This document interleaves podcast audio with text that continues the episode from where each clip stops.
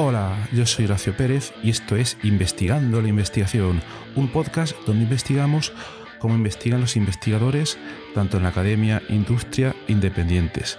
Todo ello mediante entrevistas y debates abiertos, técnicas y estrategias para mejorar todas las partes del proceso investigador y no menos importante, opiniones abiertas que espero llamen tu curiosidad y te hagan también reflexionar.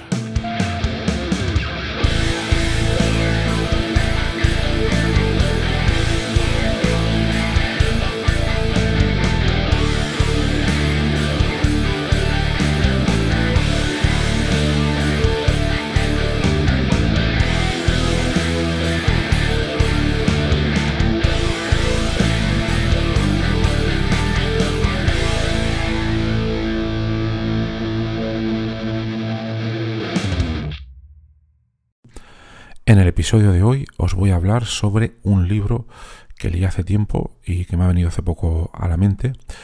Un libro que se llama Hackers and Painters, Hackers y Pintores, de Paul Graham. Eh, Paul Graham fue un, eh, es, es, un programador inglés que desarrolló un lenguaje de programación llamado Lisp. Bueno, no nos vamos a meter en eso ahora. Y fundó una especie de, digamos, una de las más famosas incubadoras de startups en Estados Unidos llamada la Way Combinator. Y bueno, esta Way Combinator, de ella se generaron eh, o se incubaron algunas de las empresas de software más importantes del mundo, como por ejemplo tenéis Dropbox, Coinbase y otras que no son de software o sí, depende cómo se mire, como pueda ser Airbnb.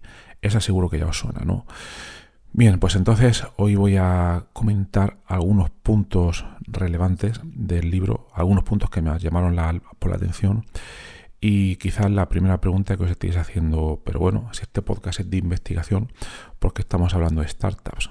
Pues muy fácil, principalmente son tres motivos. Uno, porque es mi podcast y hablo de lo que me interese. Eh, segundo, porque sinceramente creo que algunos de los puntos más relevantes que trata este libro sobre startups pueden ser relevantes para alguien que en el día de mañana quiera dar el paso de la academia a, las startups. Y tercero, porque aunque nadie de ese, nadie de la audiencia que de esos pasos, pues creo que son unos puntos muy interesantes que pueden valer para la carrera investigadora en cualquiera de sus etapas. ¿Vale? Entonces, bueno, brevemente, el libro lo que cuenta son los consejos de este señor para crear una startup y su visión del mundo de las startups. Y yo creo que él puede hablar muy bien de, todo este tipo de cosas después de haber eh, incubado estas startups tan famosas. Como decíamos antes, Dropbox, Coinbase, Airbnb, etcétera, etcétera. Eh, yo en mi persona no puedo hablar nada de startups porque no he creado ninguna, pero simplemente os resumo los puntos más relevantes del libro por si os pudieran interesar y así luego ya no lo tenéis que leer. Eh, bueno, estos 10 puntos que voy a comentar no son todo el libro, son los puntos que más me han llamado a mí por la, por la atención, ¿no? Y bueno, si os, resulta interesante, os recomendaría que lo leyerais entero. Pero bueno, os voy a poner los 10 primeros puntos.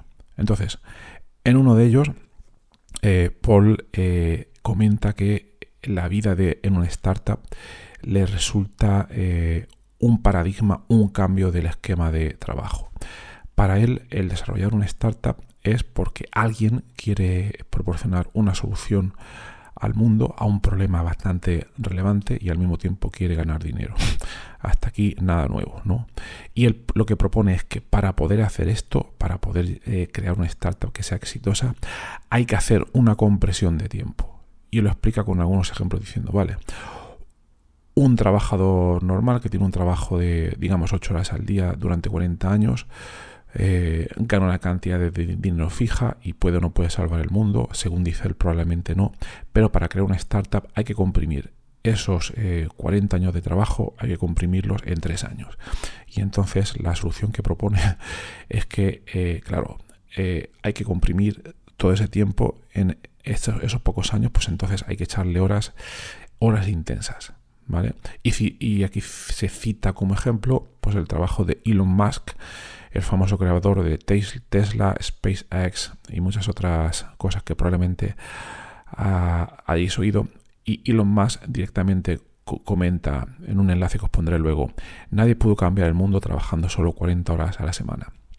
Bien, eh, mi opinión personal, no estoy dispuesto a trabajar 50 horas al día, pero bueno, estoy leyendo tal y como estoy leyendo directamente los comentarios del libro de Paul Graham. Segundo, eh, una startup es un desafío. Entonces, es algo que debe de quedar bastante claro.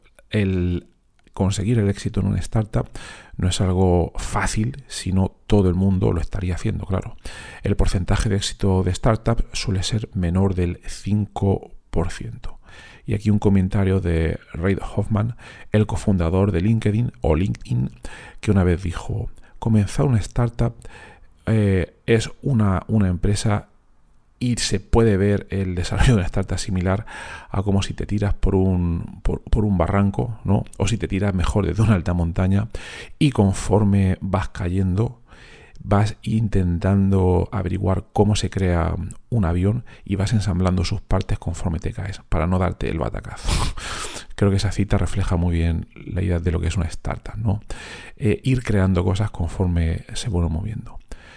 Tercer punto, eh, él considera, Paul, muy importante el crear riqueza y beneficios proporcionando valor, que es una cosa que se da por hecha, pero que no es lo mismo. Es decir, a la hora de resolver un problema, una startup debe proporcionar una solución que facilite la vida o que solucione un problema importante que gran cantidad de gente tiene. Y entonces, a partir de ahí, si se consigue hacer eso, pues la regla fácil, según él propone, es que ya a partir de ahí pues se podrá generar una riqueza. Y aquí una cita de Steve Jobs, el famoso fundador de Apple. Él, comenta en uno de sus principios, Steve Jobs decía, nuestro trabajo es darnos cuenta de los que los futuros clientes vayan a necesitar o quieran antes de que ellos propiamente se den cuenta. Gran cita de Steve Jobs. Cuarto punto, que comenta Paul Graham es romper lo que en inglés se llama the pie fallacy, que es un poco eh, la mentira del pastel. La mentira del pastel es una teoría que dice que la riqueza en el mundo, mm, hay una cantidad fija de riqueza, entonces eh, si tú coges una parte de esa riqueza, se la tienes que quitar a otra persona. Y él dice que no, que en las startups y en muchos negocios esto es totalmente mentira que tú puedes eh, generar riqueza sin necesidad de quitársela a otras personas. Y aquí un ejemplo es, por ejemplo, a Jeff Bezos, el fundador de Amazon, el cual demostró, eh, ya sabéis lo que es Amazon a día de hoy, ¿no? Él demostró desde 1996, que es cuando creo que se empieza a crear Amazon, cómo se puede transformar una pequeña tienda de libros online en un gran comercio global como está haciendo a día de hoy pues, pues Amazon. ¿no? Eh, otra manera de demostrarlo en un ejemplo más pequeño es, por ejemplo, eh, un niño ¿no? que tiene que, que está en el colegio, un niño de 10 años supongamos, quiere eh, hacer un regalo a un amigo suyo, pero no tiene dinero. Si tuviera dinero, lo que tendría que hacer es gastarse ese dinero en comprar ese regalo. En ese ejemplo, ahí la riqueza global se conservaría, ¿vale? Porque ese dinero se está traspasando de su bolsillo a la tienda donde compra el regalo, pero otra opción, y aquí va la relación con el mundo de las startups, es que él mismo cree un regalo con los medios que tiene a mano y se lo da a su amigo. Entonces su amigo recibe un valor, su amigo está contento, genera valor y él no se ha gastado un duro en hacer ese regalo. Por tanto, la riqueza se está creciendo, eh, es un ejemplo hipotético, ¿no? Pero se ve un poco cuál es la, idea que él comenta. El quinto punto es que la creación de riqueza tiene que venir a través de la innovación. Entonces, uno de los ejemplos relacionados sería eh, Mark Zuckerberg, el fundador de, de, Facebook. Él creó una plataforma basada en redes sociales. Bueno, todo el mundo conoce Facebook a estas alturas el cual permitió enriquecer la vida de las personas al conectarlas eh, con sus familias, amigos, etc. Estamos en 2023, hoy es bastante claro lo que Facebook, pero en su fundación cerca del año 2004 los conceptos de redes sociales que a día de hoy vemos tan, tan claramente ahí prevalentes, pues no se conocían. Y entonces no era tan obvio que fuera interesante para personas compartir su vida mediante redes sociales para que familias o amigos que estuvieran en otras partes del planeta pudieran ver lo que otros estaban haciendo. A día de hoy todas estas cosas se dan por hechas, pero lo importante aquí es el término innovación, que es el eh, llevar, dar nuevas ideas que puedan dar un valor a otras personas y al mismo tiempo generar riqueza en torno a ello. Todos sabemos la gran cantidad de dinero pues, que ha hecho a día de hoy Amazon, ¿no? Bueno, el sexto punto que comenta en el libro es el gran poder de las contribuciones individuales. Entonces, en uno de los ejemplos comenta cómo un programador informático a la hora de generar software, etcétera, puede crear una gran riqueza simplemente sentándose eh, frente de su ordenador. A ver, es un ejemplo muy obvio, parece muy obvio. No todos los programadores generan riqueza, pero, eh, por ejemplo, alguien que tenga una pequeña idea y que la pueda llevar a cabo en términos de software puede generar mucho dinero. Eh, sin ir más lejos, eh, comenta, en una compañía, en una empresa, el trabajo que realice una persona, digamos que se promedia en torno al número de empleados que tenga esa empresa. Entonces, el trabajo individual, cuando estás en una empresa con muchísima gente, es difícil de ver, ¿no? Pero cuando se crea una startup y se empieza con un solo fundador, que es un informático, ahí está claramente, es claramente visible el valor y la riqueza que puede generar esa persona si todo sigue adelante. Y bueno, bien, ¿no? Ahí tenemos un ejemplo, eh, Dropbox, a día de hoy también todos conocemos Dropbox, el informático inicial que generó la idea en su momento, y creo que estamos hablando de 2008, 2007 o 2009, la idea de Dropbox no se conocía. Y fue una persona que tuvo esa idea, un programador informático, y luego ya buscó la gente para llevarla a cabo. Pero un solo programador fue el que tuvo esa idea. O también nos podemos ir a Google cuando en su día, creo que estamos hablando de 1997, pues se llevó toda esa serie de ideas adelante para crear lo que es a día de hoy uno de los buscadores eh, pues más importantes del mundo.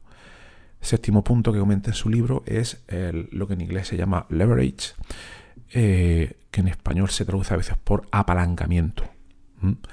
Entonces, una palanca, el concepto, mm, yo lo vería mejor, por ejemplo, cuando, digamos, se te, te habrá pasado alguna vez, se te pincha una rueda del coche, tienes que cambiar la rueda. Entonces, en España eh, se llama comúnmente el gato. Es un dispositivo mecánico que pones debajo de tu coche y empiezas a darle vueltas a una pequeña palanca y entonces este dispositivo consigue levantar el peso de tu coche una distancia suficiente para que tú puedas cambiar la rueda. Tú has tenido que hacer muy poca fuerza para poder levantar el coche. Pues este sería un coche que puede pesar mil kilos o más, ¿no? Entonces esta sería la idea del apalancamiento. Utilizar un dispositivo, apalancarte en un dispositivo o en este caso una idea donde tú empleas muy poca fuerza para poder explotar o poder llevar a cabo algo que de otra manera sería imposible o muy difícil. Entonces, en el, en el contexto de las startups, él comenta que para hacerse rico o para generar esa riqueza, uno tiene que estar en una situación donde además el rendimiento que uno genera de sus acciones debe poder ser medido para que se vea que las decisiones que uno lleva a cabo en el desarrollo de una startup tienen un gran efecto o no. Aquí se vuelve a citar a Google, donde Larry Page y Sergey Brin, que fueron los fundadores, pues generaron, se apoyaron en su algoritmo de búsqueda, que en su tiempo fue bastante rompedor e innovador en 1998, para mostrar cómo eh, las búsquedas en Internet podían tener un gran, un gran impacto. ¿vale?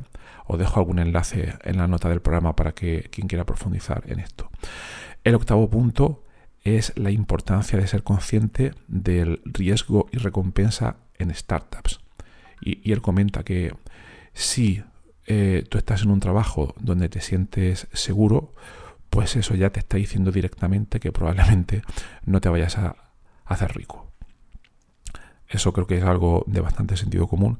Y entonces él comenta que en las startups, eh, todas las startups son eh, contextos donde el riesgo es muy elevado y eso, y eso también eh, no, no, no quiere eso decir que al mismo tiempo las ganancias vayan a ser también elevadas pero él comenta que desde su punto de vista, para poder estar en una situación de que se pueden ganar grandes cantidades de dinero, uno tiene que estar su mismo tiempo en situaciones donde las pérdidas pueden llegar a ser bastante, bastante grandes.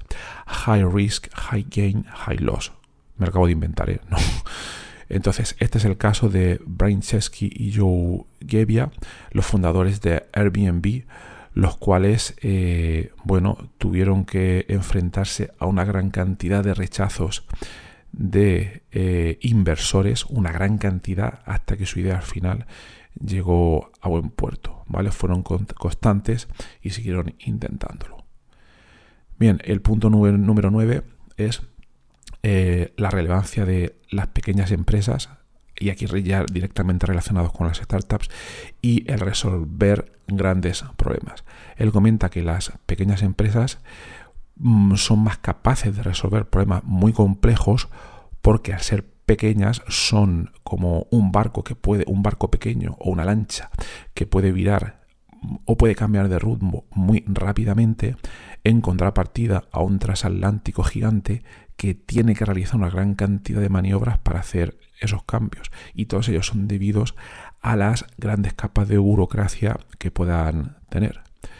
Eh, esto es también similar a la historia de Twitter, el cual empezó con un, equipo muy, muy, muy pequeño y que luego cuando ha ido creciendo, pues cada vez que tiene que implementar un cambio, pues le cuesta mm, Dios y ayuda por todas las capas que tiene que, que rehacer, ¿no?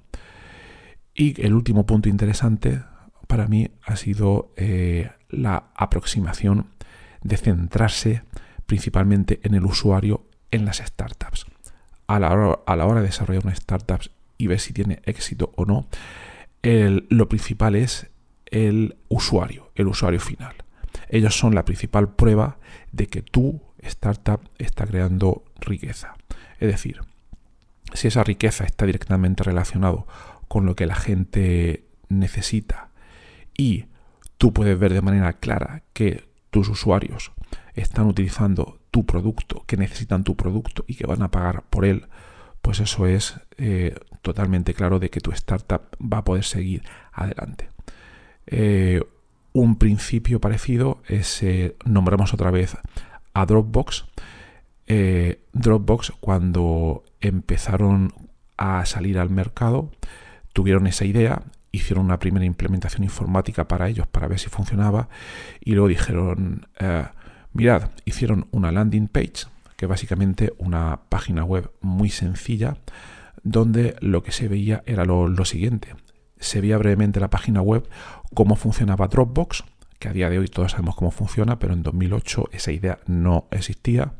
Y dijeron, mira, tenemos Dropbox, es una cosa muy fácil que instalas en tu ordenador, muy sencilla y gratis, y entonces puedes sincronizar archivos en la nube desde un dispositivo a otro. Entonces, si os interesa, os suscribís aquí y os avisaremos cuando lo tengamos. Ellos no sabían, ah, tenían esa primera versión, y entonces para llevarla a una escala masiva de implementación, querían ver primero si había un interés real de los usuarios. Entonces, lo que vieron con esa landing page, eh, después de promocionarla, de, promocionarla perdón, en redes sociales, etcétera, vieron que eh, se suscribieron en muy poco tiempo, creo que dos millones de personas, y eso fue para ellos una validación de que realmente había gente interesada en ello y a partir de ahí decidieron invertir todo el tiempo y dinero del que disponían para tener la primera, la primera versión. Por ello, la importancia de pensar en el usuario desde la fase más temprana del desarrollo de esa startup. Y bueno, estos son, eh, ya termino aquí, estos son los 10 puntos que más me han interesado.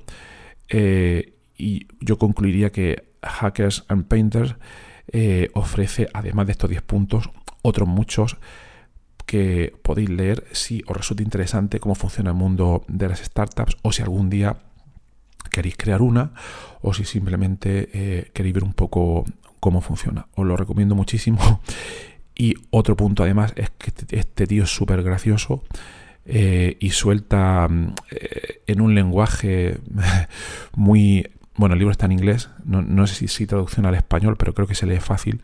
Pero el tío es un, es un crack, es muy gracioso. Y también os recomiendo algunos de los episodios de podcast que ha grabado para We Combinator. Es continuamente risas. Además de explicarlo el tipo súper bien. Pues nada más, como siempre, espero que os haya sido este episodio interesante. Y si queréis saber más, os recomiendo que os suscribáis a la newsletter en la siguiente dirección horacio-ps.com barra newsletter, donde te comento consejos para mejorar todos tus proyectos y procesos de investigación y día que no estás, consejo de investigación que te pierdes. Que tengan un maravilloso día y hasta luego.